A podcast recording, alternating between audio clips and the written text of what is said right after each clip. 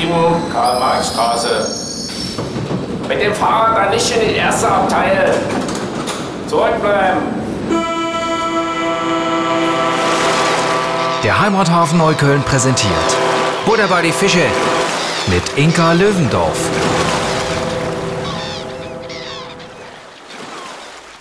Herzlich willkommen, liebe Zuhörerinnen und Zuhörer, bei unserem heutigen Buddha bei die Fische Podcast. Heute zu Gast ist Hakan Demir, unser SPD-Bundestagskandidat für Neukölln.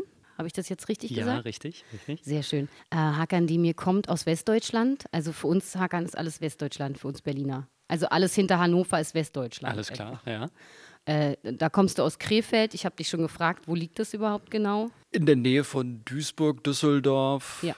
Essen. Ja, und bei euch sagt man Wech. Du hast vorhin so gesagt, soll ich das dann Wech machen? Sagt man Wech bei euch? Ja, offenbar, CH? ja. Das habe ich offenbar noch beibehalten. Ja? Soll ich es ändern? Du, ist immer eine Frage, hat man Willen zu Hochdeutsch, ja oder nein? Also ich bin da ganz offen. Also ich, ich persönlich stehe ja so ein bisschen auf Akzente. Ne? Okay. Und ich bin ja auch dafür, dass man das wieder reinbringt, auch ins deutsche Fernsehen. Ich verstehe überhaupt nicht, warum ein Tatort, der zwar so irre regional sein soll, dann immer auf Hochdeutsch stattfindet. Und dann vielleicht mal ein Statist im Leipziger sagen darf, irgendwie darf ich mal die Cover tragen. Und ansonsten ist da nur Hochdeutsch. Ist Schade. Ne? Ich, ja, ich finde eine gewisse Pluralität auch ganz Ne? wichtig, ja. Ist doch irgendwie ganz nett. Also so.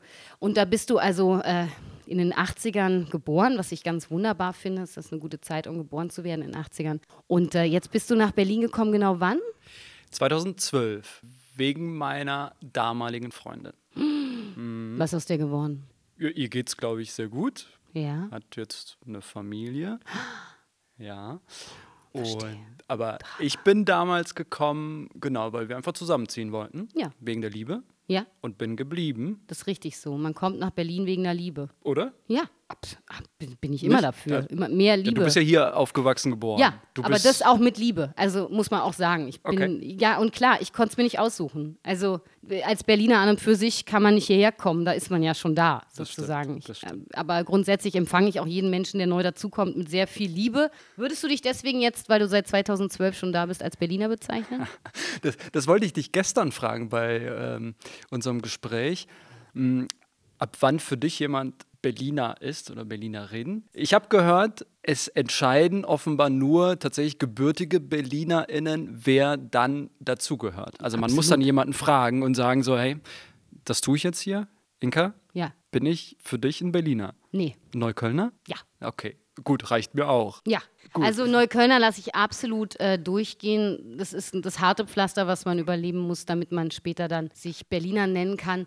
Ich glaube, es sind so verschiedene Kriterien. Also man muss einmal Austern gegessen haben, oben in der äh, Lebensmittelabteilung vom KDW, ob man das mag oder nicht. Ich finde das grundsätzlich ekelhaft. Aber das ist- wäre zum Beispiel eine Sache. Man muss an mindestens vier Straßenecken im Suff schon gereiert haben, irgendwo zwischen Mitte, Prenzlauer Berg und Friedrichshain.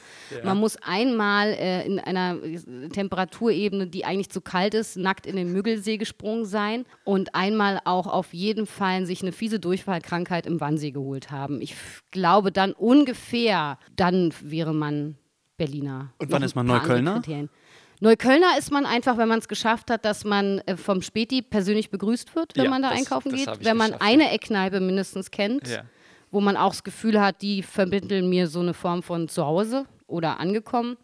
Ähm, wenn man auf verschiedenen Sprachen Guten Morgen oder Guten Tag sagen kann, weil es die einfach hier gibt. Ja. Und wenn man so grundsätzlich Dinge zu würdigen weiß, die diesen Bezirk so einzigartig machen. Was du mir ja auch schon erzählt hast, dass du genauso wie ich findest, dass das ein sehr offener Bezirk ist. Absolut. Und ein ja. vielseitiger. Absolut. Ja. Auch leider manchmal ein bisschen rauer. Was meinst du damit? Na, Rauer? hier herrscht so ein grundsätzliches Klima von so aus dem Weg hier. Aber Verstehst meinst du sowas wie, dass dann der Busfahrer, wenn man ihn nach dem Weg fragt und er sagt, guck doch selber? Ja. Meinst du sowas? Ja, also natürlich der Busfahrer, der sagt, äh, kannst du selber kicken oder halt auch ähm, sowas wie, dass bei uns unten in der Toilette auch gerne mal eine Klobürste oder der ganze Brillendeckel mitgenommen wird. Das Das, passiert, passiert halt okay. im deutschen Theater weniger, sage ich mal. Also entweder haben da die Leute schon einen zu Hause oder äh, Du meinst, das halt passiert einfach nicht im. Maxim Gorki? Es passiert, es ist mir weniger kolportiert worden von Ja. Maxim Gorki und die zehn Jahre, die ich an der Volksbühne war, ist das auch ganz selten vorgekommen, dass tatsächlich in den Theatertoiletten die Deckel fehlten. Gut, das ist so eine Sache. Aber grundsätzlich hatte ich ja auch das Gefühl, dass du dich hier eingelebt hast und einigermaßen bemüht bist, deinen, deinen westdeutschen Akzent loszuwerden. Ist ja auch Ich schon habe mal jetzt einmal weg ganz- gesagt, das Du, war's. Ja, habe ich mir gemerkt. Sofort. Würdest du äh, Berlin als Heimat bezeichnen? Ich würde Neukölln als Heimat bezeichnen. Und was ist Heimat für dich? Heimat ist für mich, wenn ich mal weg bin aus Berlin, Neukölln und zurückkomme und so ein Gefühl habe, hm, das ist mein Zuhause. Also wirklich ein positives Gefühl und ich will nicht mehr weg, sondern will hier bleiben. Und dieses Gefühl geben mir dann natürlich meine Freunde, die ich hier habe, mein Engagement hier. Wir hatten ja mal darüber gesprochen, Selbstwirksamkeitserfahrungen, vor allem wenn man jetzt Politik macht oder äh, sich ähm, ja, bürgerschaftlich engagiert. Das so zusammen ist Heimat für mich.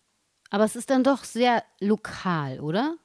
Also ich frage das, weil du ja auch Philosophie studiert hast, wie ich aus deinem Ich habe keinen Wikipedia-Artikel äh, Artikel und trotzdem weißt du, was ich studiert habe. Mhm, Ich habe mich durchgeschlagen und zwar äh, durch alle Hackern, die, es, die es da gibt in Ja, stimmt. in the World Wide Web. Und ich sage, also Hakan Demir ist das der äh, Hans Müller ja. der Türkei? Ja, also weil es kommt sehr oft vor. Ja, Ne? definitiv. Also De- da war ich wirklich baff. De Demir ist auf jeden Fall der Müller. Ha äh, Hakan ist, glaube ich, nicht mehr so häufig. Es ist ein bisschen altmodischer. Aber lass es mich so sagen jetzt von einem Hakan Demir, der Philosophie studiert hat. Unter anderem. Unter anderem. Ja. natürlich.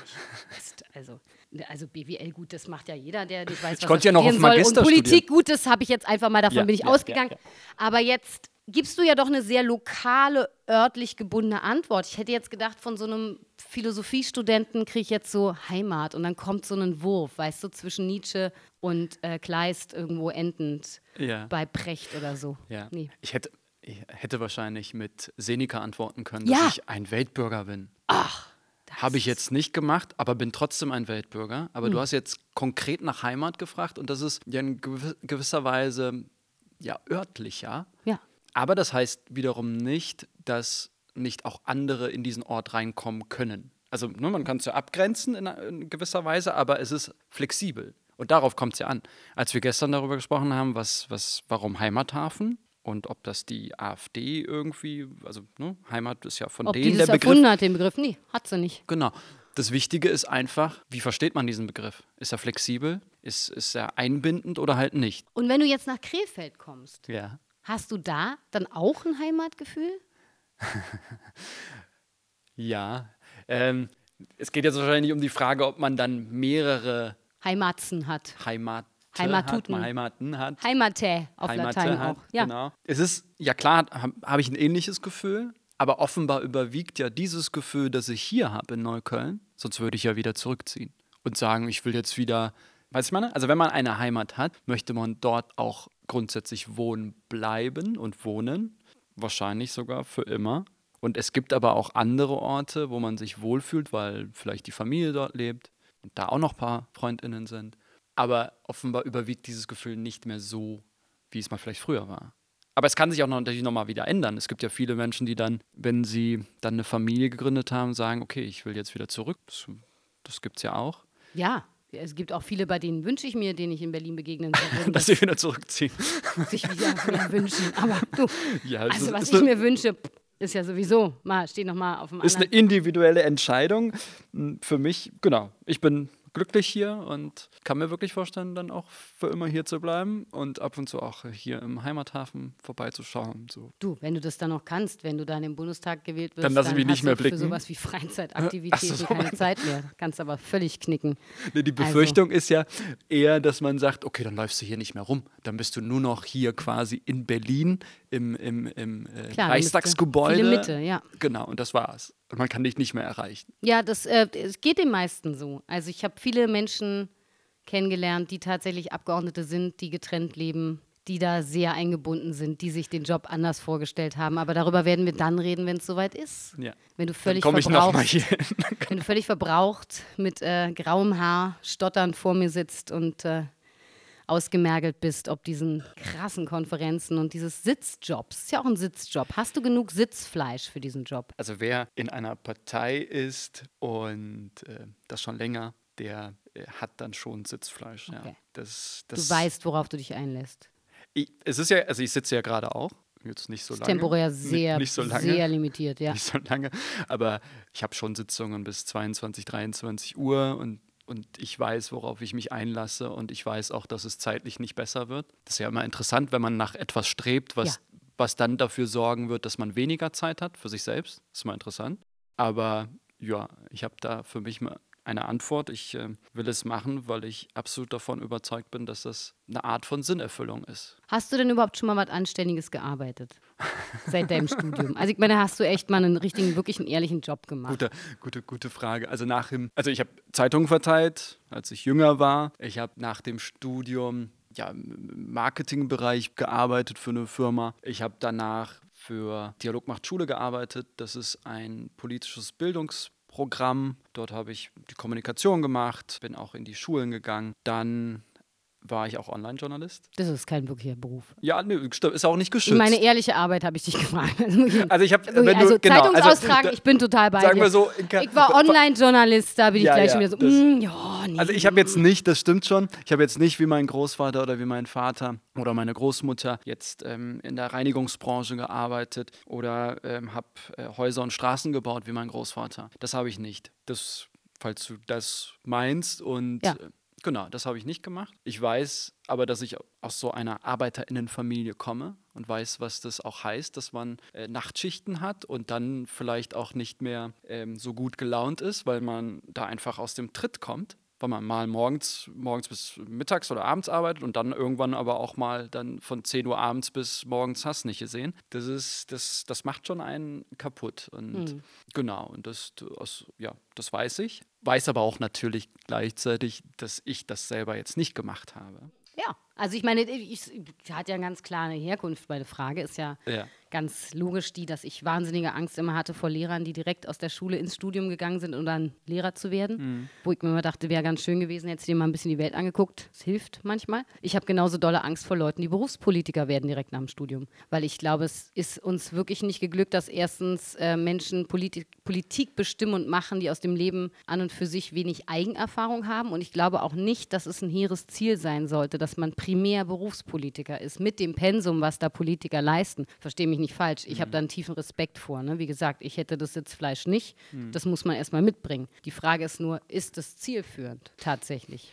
Ich glaube, es ist einfach wichtig, dass, dass verschiedene Menschen im Bundestag sind. Und Ja. dann ist es auch mal in Ordnung, wenn jemand da drin ist, der, weiß ich nicht, 22 ist oder 18 und halt vielleicht die Erfahrung, von der du jetzt gesprochen hast, gar nicht äh, erst haben konnte, hat aber vielleicht andere Erfahrungen, ähm, weil äh, diese Person gerade aus der Schule raus ist und vielleicht mega viel Erfahrung hat, was gerade da schiefgelaufen ist. Und diese Erfahrung kann diese Person dann in den Bundestag reinbringen. Aber ein Bundestag nur mit Menschen, die nach dem Studium oder nach der Ausbildung direkt Politik machen, genau, das wäre halt auch jetzt nicht richtig, das stimmt schon. Es kommt auf die, auf die Mischung an. Und die Mischung ist ja gerade gar nicht so gut, in Anführungsstrichen, weil viele JuristInnen sind dort, viele PolitikwissenschaftlerInnen, mh, wenige NaturwissenschaftlerInnen und noch weniger Menschen, die eine berufliche Ausbildung haben. Ich glaube, äh, Josip Juratovic, SPD-Bundestagsabgeordneter, er ähm, hat wirklich so dieses klassische Arbeiter, Ja. äh, den klassischen Arbeiterweg. Er ähm, stand tatsächlich in Baden-Württemberg am Fließband Ah, und ist seit, ich glaube, 2013, vielleicht sogar äh, äh, noch früher äh, Bundestagsabgeordneter. Also diese Geschichten gibt es selten oder diese Personen gibt es selten. Ne? Äh, auch Menschen, die eine berufliche Ausbildung gemacht haben, gibt es so auch nicht. es wäre wünschenswert, dass es so bunt ist wie die Gesellschaft, oder? Absolut. Also das wäre doch ganz genial. Genauso Absolut. viele bekloppte Akademiker wie anständiger, äh, ehrlicher Arbeiter. Das würde ich mir wünschen. Ich glaube, das wäre äh, einfach ein Fortschritt. Hast du denn Schiss, dass du milde belächelt wirst mit deinen jungen 36 Jahren? Du bist ja irrsinnig Aber jung, ich, ich muss noch ein, einen um in Schritt die zurück- Politik in Deutschland Aber zu gehen. noch Also, einen ja, Schritt zurück, Sag. weil du ja sehr, sehr politisch kritisch bist, auch was mit äh, was Bundestagsabgeordnete anbelangt. Ich glaube, am Ende kommt es auf die Haltung und auf die Ehrlichkeit an. Also so- sowohl bei AkademikerInnen, also ich, es wird bestimmt auch Menschen geben, die eine berufliche Ausbildung gemacht haben, die du jetzt ehrlich nennst, äh, die dann vielleicht irgendwie was Falsches machen ähm, ne? und andersrum auch. Ne? Ich glaube, es geht um diese Haltung auch jetzt bei diesen ganzen Maskengeschichten. Ich glaube, niemand in der CDU ist in die Politik gegangen und hat gesagt, ja, ich will jetzt irgendwann mal, wenn ich in zehn Jahren, wenn ich die Möglichkeit habe, mit Masken dealen und viel Geld machen. Ach nee. Ich glaube nicht. Aber was, was Wäre ja weitsichtig für Politik. Was- also, Entschuldigung. Aber was Also, passiert? hat da irgendeiner bis jetzt mit Weitsichtigkeit geglänzt? Ich glaube, nein. Ja, ja. Ich, ich, Genau. Ich glaube, es ist wichtig, dass, dass man so eine Grundhaltung, Grundwerte hat, die dann auch nicht irgendwie wackelig sind. Also das sind ja Werte. Ne? Das ist so die Ja. letzte Basis und danach geht es nicht mehr. Und, und das ist, glaube ich, wichtig, wenn man damit reinkommt, egal was man sonst für einen Hintergrund hat. Ich glaube, dann kann es funktionieren, dass man wirklich einfach 30, 40 Jahre oder, oder acht Jahre oder vier Jahre Politik macht. Fangen wir mal beim ganz, ganz klein an. Bei vier Jahren, dass man ehrliche Politik macht und ähm, ich glaube, das, das merken auch die Menschen dann vor Ort. Weil, weil man, glaube ich, dann nur eine Verbindung zu den Menschen aufbauen kann, wenn, wenn man einfach offen ist und äh, man irgendwie ein bisschen spürt, dass da äh, nicht der Gedanke ist, man will jetzt Geld verdienen oder man macht das jetzt wegen der Anerkennung oder weil man seinem Papa was beweisen will oder seiner Mutter oder anderen Menschen. Ich glaube, das, das merkt man schon. Das glaube ich dir auch. Nichtsdestotrotz kannst du mir nicht erzählen, dass du den Job machen würdest, wenn du als Bundestagsabgeordneter nur ein Fünfzehntel der Gage bekommen würdest, die man da bekommt. Doch, das, das würde ich, wenn gleichzeitig klar ist, dass man ein Team hinter sich hat und gleichzeitig diese Einflussmöglichkeit hat auf Gesetze, auf, auf, auf ja, gesellschaftliche Veränderungen. Klar, dann würden es immer noch viele machen. Glaub mir das. Ob du es machen das. würdest, habe ich dich gefragt. Was Viele interessieren mich nicht. Ob du es dann noch machen würdest. Ja, klar. Ich würde auch dafür, klar. Ja? Ja. Auch wenn es nur so eine Halbtags-Teilzeitstelle wäre einer Sekretärin irgendwo im Es ist- nicht öffentlichen Dienst. Wie gesagt, also es geht grundsätzlich darum, deshalb habe ich ja gesagt, es ist eine Art von Sinnerfüllung. Und Sinn entsteht halt nur dadurch, denke ich, wenn man irgendwie was für, für eine größere Gruppe, für die Gesellschaft was machen kann. So. Und wenn man jetzt sagen würde, äh, Hakan, du hast jetzt die Möglichkeit, ähm, den Mindestlohn mit, mit voranzubringen, 12 Euro. So. Und hier mit den anderen 709 Abgeordneten. Kriegst aber nur, weiß ich nicht, ähm, 450 Euro. Dann würde ich sagen, ja klar, mache ich trotzdem. Und da müsstest du aber sagen, kann ich aber gar nicht durchdrücken, weil meine Eltern haben in der Wäscherei gearbeitet und mir ist klar, dass ein mittelständischer, mittelständischer bzw. ein kleiner Betrieb die 12 Euro gar nicht leisten kann, die da als Mindestlohn gesetzt werden. Dann kann er nämlich gleich zumachen. Daher kann ich mich dafür gar nicht einsetzen. Würdest du ja dann sagen, Ich, als jemand, der einen klaren Bezug hat zu kleinen Betrieben. Ich, ich weiß, dass es genau ähm, das Kleingewerbe gibt und auch ähm, ähm, Taxiunternehmen, die damit ein bisschen äh, Probleme haben. Man muss aber, es ist ja immer eine Abwägung und ein Ausverhandeln und was dann ins Gesetz richtig reinkommt. Man muss aber dann am Ende gucken, okay, ähm, wir haben ja einen Mindestlohn von 9,50 Euro. Wie vielen Menschen hilft der gerade? Vielen. Und ähm, wie viele Menschen fordern das gerade auch, damit es denen besser geht. Also ich laufe ja auch hier rum, das, das weißt du, äh, und frag, was, was kannst du dir vorstellen? Ich habe letztens zum Beispiel vor einem, vom Späti mit, ähm, mit Erik gesprochen, einem, der in der Reinigungsbranche arbeitet und irgendwie 1800 brutto verdient. So ist unter äh, 12 Euro Mindestlohn. Und sein Wunsch war einfach nur, dass, dass die Miete nicht steigt, dass er irgendwie das bezahlen kann. Und meinte auch, ja, klar würde ich mich freuen, äh, wenn ich 12 Euro verdienen würde, dann wäre eigentlich alles geritzt. Äh, aber die Miete darf dann nicht steigen. Ne? Also ich, ich habe schon eher das Gefühl, ähm, dass, dass, dass diese Wertschätzung und Anerkennung von Arbeit wichtig ist. Man muss aber gleichzeitig aufpassen, da hast du recht, dass dann beispielsweise das Taxiunternehmen kann vielleicht diese 12 Euro gar nicht bezahlen. Wie kommt man dahin? Und das ist ein Ausverhand- Aushandlungsprozess. der braucht Sitzfleisch.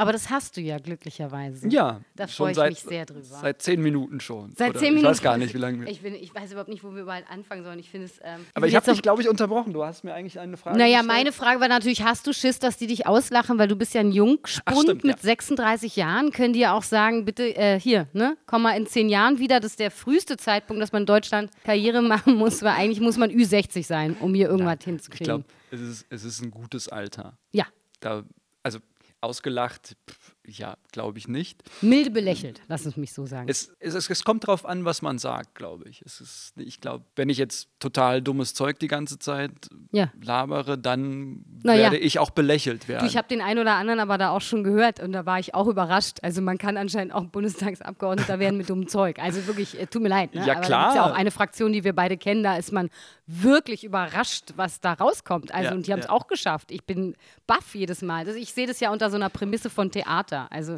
wenn man das so betrachtet, ist wirklich auch irre. Da ist äh, Ja. von jedem Hofnarr einer dabei.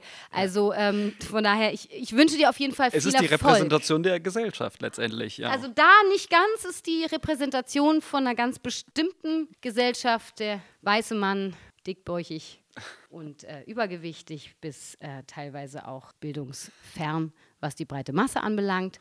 Gerne auch mit Akzent aus süddeutschem Raum. Ich möchte jetzt nicht da weiter ins Detail gehen.